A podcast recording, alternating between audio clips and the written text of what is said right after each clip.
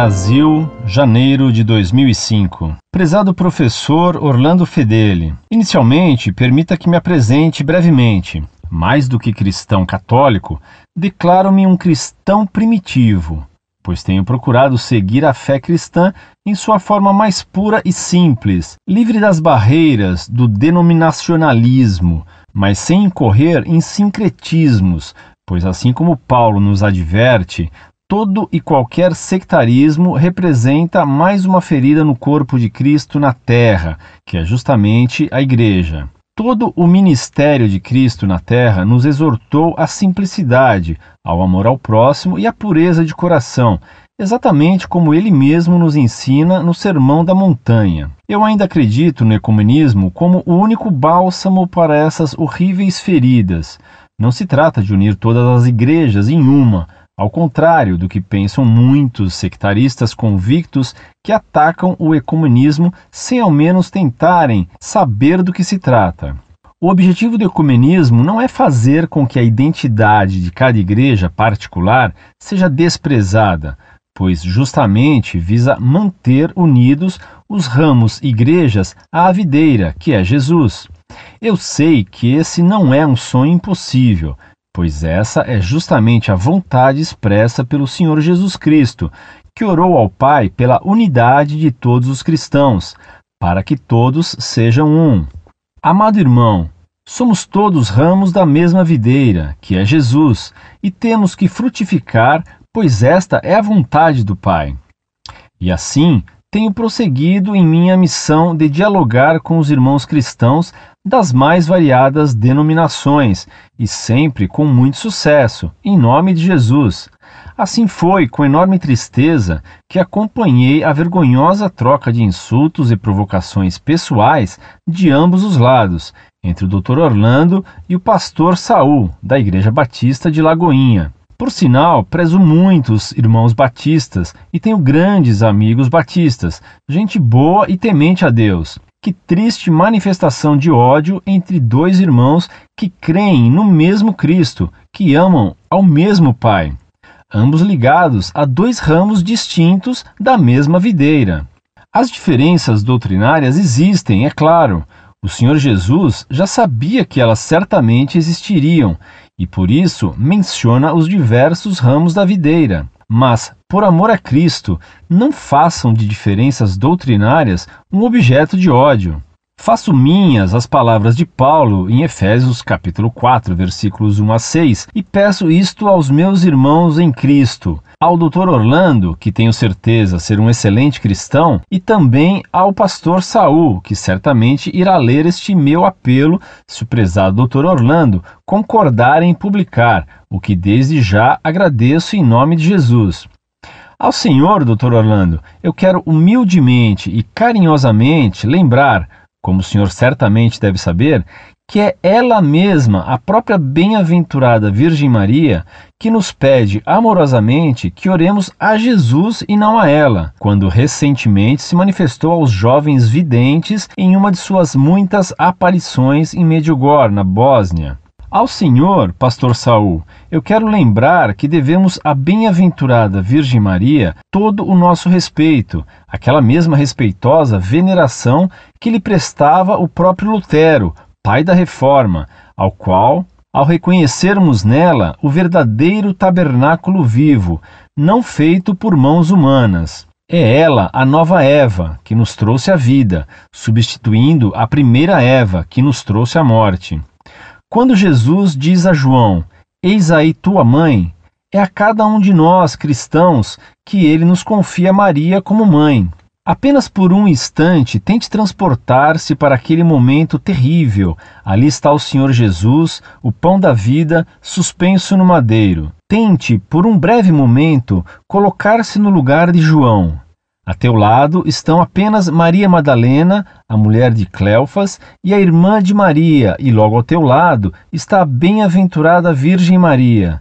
Sinta a fúria do vento no teu rosto, os relâmpagos e o barulho dos trovões. Finalmente, as trevas.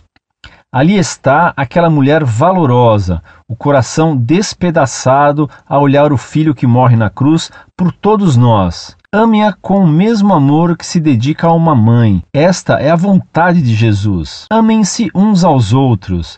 Jesus está voltando com toda certeza, pois muitos são os sinais. Todos nós sabemos disso. Sejam verdadeiros cristãos e unam-se contra o nosso verdadeiro inimigo, que é aquele que veio para matar, roubar e destruir. Vamos combater o bom combate. Somos todos soldados de Cristo.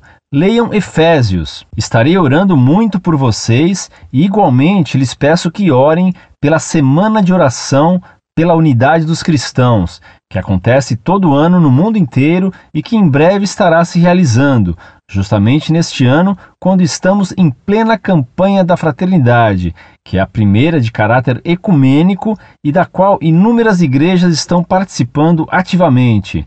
São cristãos do mundo inteiro, unidos à videira. A paz de Cristo.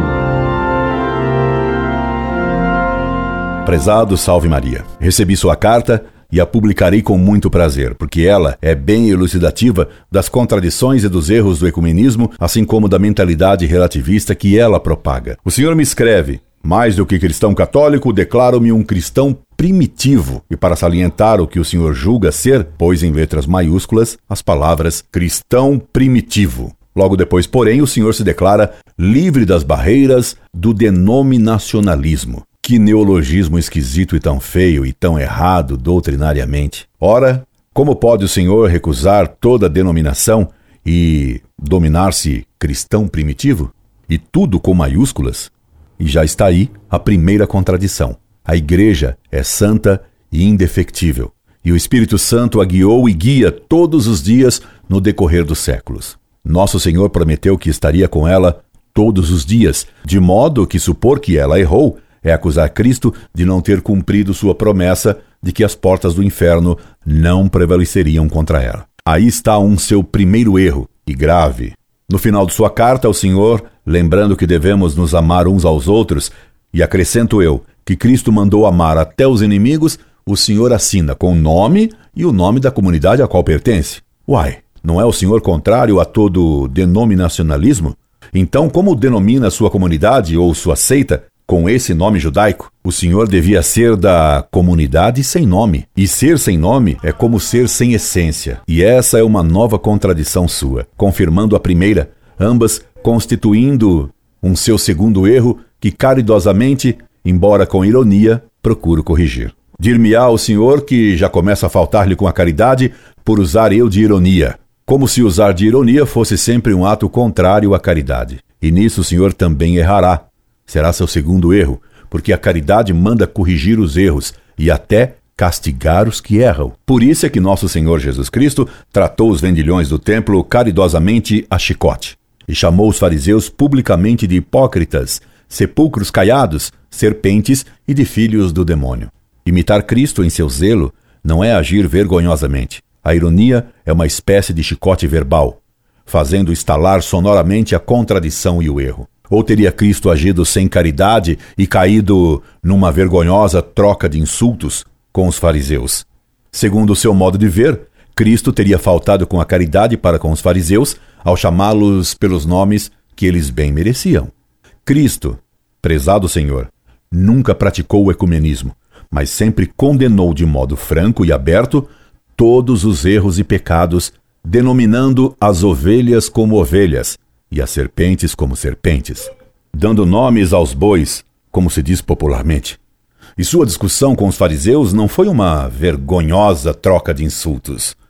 Cristo é Deus e homem verdadeiro, e nele não há erro nem falta de caridade, e isto põe a lume esse seu segundo erro. A caridade para o Senhor consistiria em usar somente palavras doces e exigiria manter sempre um diálogo cordato e suave isento de qualquer tom polêmico. Ora, isso é o contrário do que se lê nos evangelhos e nas epístolas de São Paulo, e é o contrário do que ensina São Tomás de Aquino. Pois São Paulo, que o Senhor cita, ensina e manda a Tito que aos hereges era preciso que se os increpasse duramente. Increpa ilos dure. O senhor conhece o texto da Epístola de São Paulo a Tito? É uma carta que o apóstolo escreveu para os cristãos primitivos, e também para os fiéis de sempre. Veja lá que texto primitivo tão atual e tão de sempre, porque há ainda muitos desobedientes, vãos faladores e sedutores, principalmente entre os da circuncisão, os judeus, aos quais é necessário fechar a boca. São Paulo, Epístola a Tito, capítulo 1, versículos 10 e 11.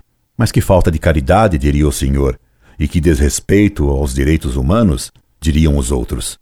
Mas graças a Deus, São Paulo tem bem mais autoridade que o Senhor e do que todos esses outros.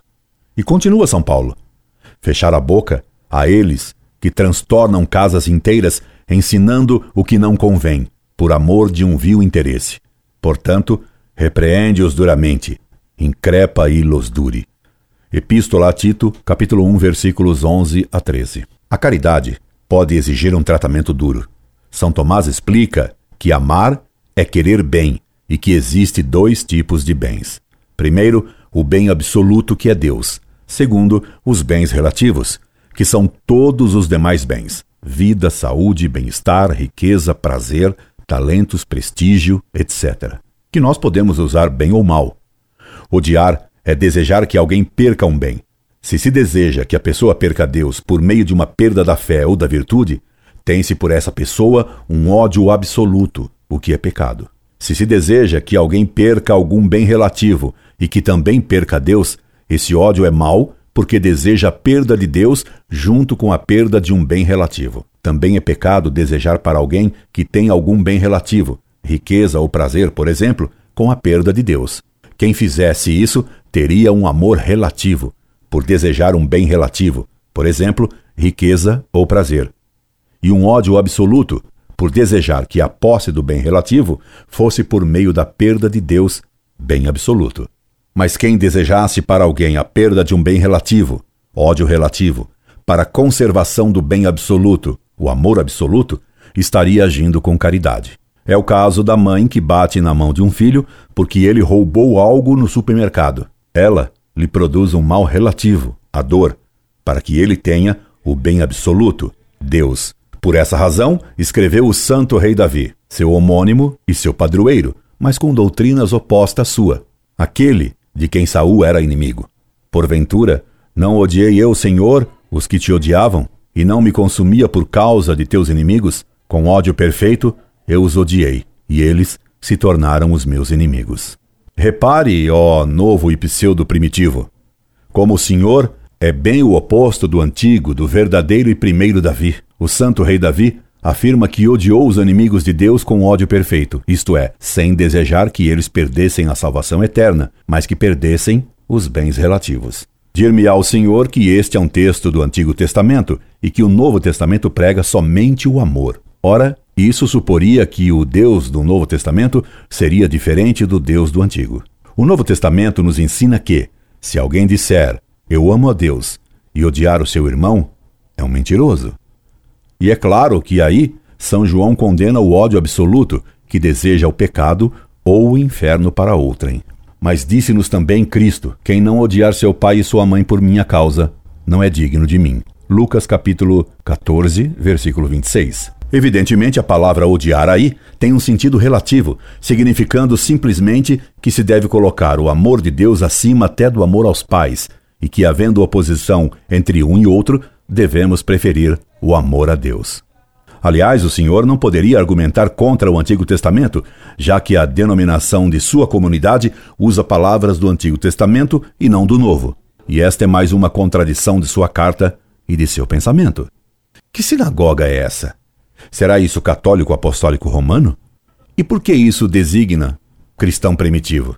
Está mais com cheiro de algo pré-primitivo, isto é, vétero testamentário. E no Antigo Testamento ainda se encontra essa frase nos Salmos do rei Davi, o santo: Não me sentei na assembleia da vaidade, e não tratarei com os que praticam a iniquidade, e não me sentarei com os ímpios. Aborreço a sociedade dos malignos, e não me sentarei com os ímpios.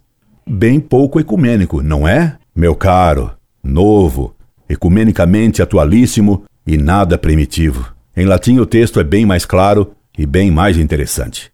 Ode vi ecclesiam malignantium, isto é, odiei a igreja dos malignos, o que mostra que há uma igreja dos malignos cujo pai é o diabo. Leia para confirmar isso o que Cristo nos disse na segunda carta do Apocalipse, quando ele se refere a uma comunidade muito antiga, a sinagoga de Satanás. Ou será a sinagoga de Satanás também ela objeto de seu zelo ecumênico? Ou pretenderá o Senhor que ela seja também sarmento da videira de Cristo? Imagine que videira esquisita seria a de Cristo caso ela incluísse entre seus sarmentos a própria sinagoga de Satanás. Será que o Senhor reza para que ela também seja una com a igreja de Cristo? O ut unum sint inclui também Satanás? E inclui também os filhos do demônio? Na igreja de Cristo, isso não é possível. Mas talvez numa comunidade tão ecumênica e relativista, que está livre de todas as barreiras do denominacionalismo, como a sua, isso seja viável. Afinal, parece que o amor, como o Senhor o entende, pode chegar eliminando todas as barreiras até os cornos de Luzbel. E já não enumerei suas contradições e erros, porque já perdi a conta deles. Passarei só a atacá-los para usar um termo que não é de seu agrado. Vê o Senhor que não quero agradá-lo, mas apenas corrigi-lo, rogando a Deus que ilumine suas trevas, que são espessas, que são lagonhestas. Seu principal erro doutrinário está em sua falsa noção de igreja como videira de Cristo. O Senhor me diz: Eu ainda acredito no ecumenismo. E ainda, o objetivo do ecumenismo não é fazer com que a identidade de cada igreja particular seja desprezada, pois justamente visa manter unidos os ramos, igrejas, a videira, que é Jesus. A videira de Cristo, tal qual o Senhor a entende, pelo que entendi, englobaria todos os cristãos. Amado irmão, somos todos ramos da mesma videira, que é Jesus, e temos que frutificar, pois esta é a vontade do Pai. A concepção de igreja que o senhor defende é exatamente a concepção da Igreja dos hereges modernistas, condenados por São Pio X no decreto Lamentabili e na encíclica Pascendi. Com efeito, o erro 59, condenado pelo decreto Lamentabili, diz: Cristo não ensinou um corpo determinado de doutrinas aplicáveis a todos os tempos e a todos os homens mas apenas iniciou um certo movimento religioso adaptado ou para adaptar aos diversos tempos e lugares. O Senhor não diz isso com essas palavras, mas admite que todas as religiões cristãs são, efetivamente, seguidoras de Cristo, apesar de elas dizerem teses doutrinariamente opostas. Para os modernistas, Deus se manifestaria no íntimo de cada homem, revelando-se de modo inefável, isto é, impossível de ser traduzido por palavras e conceitos. Por isso, todos os credos seriam errados. E o Deus que se revela em todas as religiões seria sempre o mesmo, ao qual elas dariam denominações diferentes. Portanto, todas as denominações deveriam ser abolidas, compreendendo-se que todas as religiões, especialmente aquelas que se dizem cristãs, adoram o mesmo Deus de modos diferentes. É exatamente o que o senhor dá a entender. O senhor tem contaminações modernistas em seu modo de pensar, meu caro. Será que o senhor não conhece o que diz o sílabus a respeito desse problema? Veja lá o que o sílabus de Pio IX condena com relação aos chamados hoje de irmãos separados. Erro 17. Pelo menos deve-se ter fundadas esperanças acerca da eterna salvação de todos aqueles que não se acham de modo algum na verdadeira Igreja de Cristo. Erro 18. O protestantismo não é outra coisa que uma forma diversa da mesma verdadeira religião cristã, e nele, da mesma forma que na Igreja Católica, se pode agradar a Deus. E o quarto concílio de Latrão promulgou o seguinte dogma: é uma só a Igreja Universal dos Fiéis, fora da qual ninguém absolutamente se salva. Como o senhor vê, a denominação é algo extremamente importante, caro senhor. E o senhor erra, então, ao considerar os protestantes como ramos da videira de Cristo. Eles são ramos que se separaram da videira. Por isso, são ramos secos e mortos, que não podem produzir fruto algum sobrenatural. E Cristo diz: Se alguém não permanecer em mim, será lançado fora com a vara.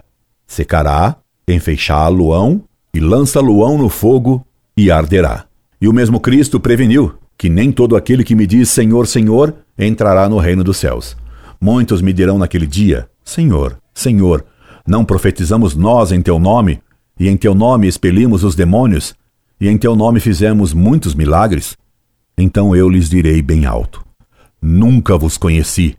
Apartai-vos de mim, vós que praticais a iniquidade. Mateus, capítulo 7, versículos de 21 a 23. Portanto, não basta dizer-se cristão, é preciso ser de verdade, e os hereges, não aceitando a revelação integralmente, não podem salvar-se. Não basta afirmar que se fazem até milagres em nome de Cristo. Cristo repelerá muitos que o chamam de Senhor no dia do juízo final. Nunca vos conheci. Apartai-vos de mim, vós que praticais a iniquidade. Logo, a quem se diga cristão e que na verdade pratica a iniquidade, e que Cristo não conhece, porque eles não conhecem Cristo de verdade. O Senhor me diz: Faço minhas as palavras de Paulo em Efésios 4, 1 a 6. Ora, nessa carta do apóstolo, o Senhor deveria ter lido que ele afirma: Há um só Senhor, uma só fé, um só batismo, e que sejamos solícitos em conservar a unidade do Espírito pelo vínculo da paz. E os hereges rompendo a unidade de espírito ao romperem a unidade da fé, não conservam o vínculo da paz. O senhor me cita ainda Medjugorje. Ora, a igreja não aprova as supostas revelações de Medjugorje. Confira os artigos em nosso site. O senhor erra ainda gravemente quando afirma que Jesus está voltando com toda certeza, pois muitos são os sinais, todos nós sabemos disso. A tese de que Jesus está voltando é dos protestantes, dos crentes e outros hereges. Cristo virá apenas no fim do mundo e ninguém sabe quando será o fim do mundo. Mas, quanto ao dia, e aquela hora ninguém sabe, nem os anjos do céu, nem o filho, mas só o Pai. Assim, como foi nos dias de Noé, assim será também a vinda do Filho do Homem. Mateus, capítulo 24, versículo 36. Como ousa então o Senhor contrariar explicitamente o que disse Cristo no Evangelho, anunciando que Jesus está voltando com toda certeza, pois muitos são os sinais. Todos nós sabemos disso? É muita pretensão de sua parte, meu caro amador de todo mundo. Uma última contradição se encontra no final de sua carta. Diz-me o Senhor: Vamos combater o bom combate. Somos todos soldados de Cristo. O bom combate? Mas combater contra quem? Se todo mundo é soldado de Cristo, a quem combaterão os ecumênicos? Como concilia o Senhor o seu modo errado de entender o amai-vos uns aos outros com este combater o bom combate? O Senhor não quer combater ninguém. Seu ecumenismo e seu antidenominacionalismo, que neologismo esquisito e tão feio e tão errado, não lhe permitem combater ninguém. Seu bom combate não se efetivará jamais. Sua igreja não é militante. Sua igreja é ecumenicamente dialogante. Enquanto que a Igreja Católica Apostólica Romana, sim, é militante. Para o Senhor, não há filhos do demônio. E pelo que o Senhor diz, o Senhor não excluiria o diálogo até com Caifás e com Herodes. Meu caro, seu romantismo, porque seu modo de entender o amar é totalmente romântico, o leva a compreender e amar até Saul, o da Lagoinha, apesar de suas heresias e blasfêmias contra Nossa Senhora. E o Senhor, que quer amar a todo mundo, não revela muito zelo e nem muito amor pela honra da Mãe de Deus, embora faça uma tímida defesa dela. E o romantismo convém muito combatê-lo com a ironia, porque ele deforma o conceito de amor até o ridículo esperando que o Senhor abandone o falso amor romântico e desejando-lhe que Deus o faça declaradamente católico apostólico romano, fazendo arder seu coração e sua alma na verdadeira caridade, despeço-me. Incorde Jesus Semper, Orlando Fedeli.